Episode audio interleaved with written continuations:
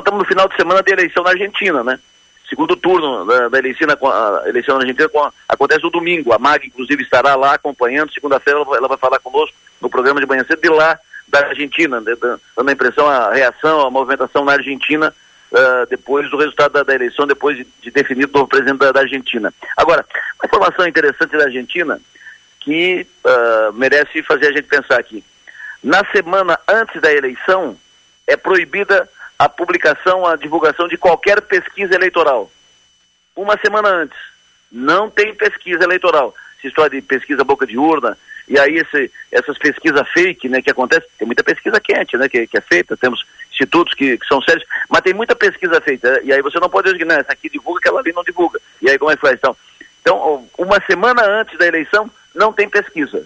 Não pode publicar, veicular, divulgar nenhuma pesquisa é, um, é, é uma característica, é um fato, é uma anotação da eleição na Argentina. Quem sabe por aqui? Por que não? Por que não? O governador Jorginho Melo foi hoje no encontro com a Fiesc, Federação das Indústrias do Estado, com alguns dos principais empresários do setor produtivo do Estado de Santa Catarina, aproveitou o encontro para anunciar que não vai aumentar impostos. Isso porque havia a informação, o Piara deu em primeira mão essa informação aqui na, na Sua Maior, havia informação de que o governador Jorginho Melo estaria preparando um aumento do ICMS, que hoje o percentual é 17%, subiria para 19,5%. Isso é uma articulação dos governadores do sul e do sudeste do país. Governadores, inclusive, que estão pressionando o Jorginho para que ele uh, não fure, uh, não fure esse acordo. O governador de, do Rio Grande do Sul o, já encaminhou, inclusive, a proposta à Assembleia do, do Rio Grande. Mas o Jorginho disse que vai resistir à pressão, anunciou hoje, não vai aumentar o ICMS. A reação ao anúncio feito, essa foi a pior possível. Empresários se manifestaram uh, fortemente contra. E seria o primeiro sinal do risco de um rompimento na Assembleia e surgimento de uma base de oposição na Assembleia. Jorginho vai evitar tudo isso e Jorginho disse: não vou aumentar imposto. Ponto. Estão me pressionando para isso, os outros governadores, mas eu não vou ceder, não vou aumentar. Acabou o assunto. Uh, ele fez o anúncio na hora certa, em cima do lance, logo que a especulação veio, veio à tona, a informação veio, veio a público e no local certo, lá com a representação maior do setor produtivo.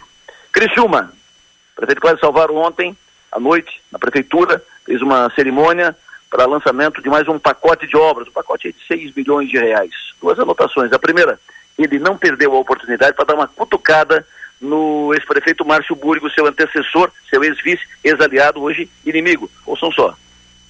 Um mandato pelo outro, de quatro anos, um prefeito pavimentava em média quatro, uh, pavimentava 100 ruas. 100 ruas. No mandato de 2009 a 2012, pavimentamos 400. De 2013 a 2016, 70. Abaixo da média. De 2017 até agora, nós já pavimentamos mais de 2.200 ruas ou seja, esse período aí anterior ao dele, uh, esse é, abaixo da média, abaixo, é o período do Márcio Búrigo. O Clésio não pede uma oportunidade para dar uma alfinetada no Márcio sempre que pode. Falando em Clésio Salvaro, a Prefeitura de Criciúma, pela assessoria de imprensa do prefeito, acaba de, de divulgar. Ah, tem uma segunda anotação do Clésio do, do, do pacote de ontem, que ele, quando citou as obras e tal, citou a praça do bairro Nossa Senhora da Salete, que receberá um investimento de 130 mil reais, e registrou, proveniente de uma emenda parlamentar do deputado federal Ricardo Guide. Hoje tem esse, uh, essa celeuma aí, esse stick puxa do Clésio e o Arleu com o Ricardo pela candidatura a prefeito do ano que vem e tal, mas, o, inclusive por, causa disso, o Clésio teria deixado de, de usar o nome Parque Altair Guide para Parque da Prefeitura e tal, mas ontem ele, uh, ele fez questão de registrar que uma das obras do pacote, obra viabilizada com recursos de uma emenda, proveniente de uma emenda parlamentar do deputado federal Ricardo Kitt. Feito o registro, aí sim, sobre a questão do horário do comércio, a assessoria da prefeitura acaba de divulgar o seguinte, a administração municipal esclarece que em Criciúma, a legislação municipal prevê que o horário de funcionamento dos estabelecimentos comerciais é livre, horário livre. Cita, inclusive, lei municipal de 2019, modificada por lei municipal de 2021, ou seja, recente, operação recente. E, diz o prefeito, por lei municipal, o horário é livre. E ele acrescenta na nota, ele não, assessoria uh, de imprensa da prefeitura, falando evidente pelo governo, acrescenta, desta forma, conforme a norma municipal, as atividades do comércio em geral podem ocorrer todos os dias da semana, de acordo com os horários escolhidos pelos comerciantes. Fecha a nota.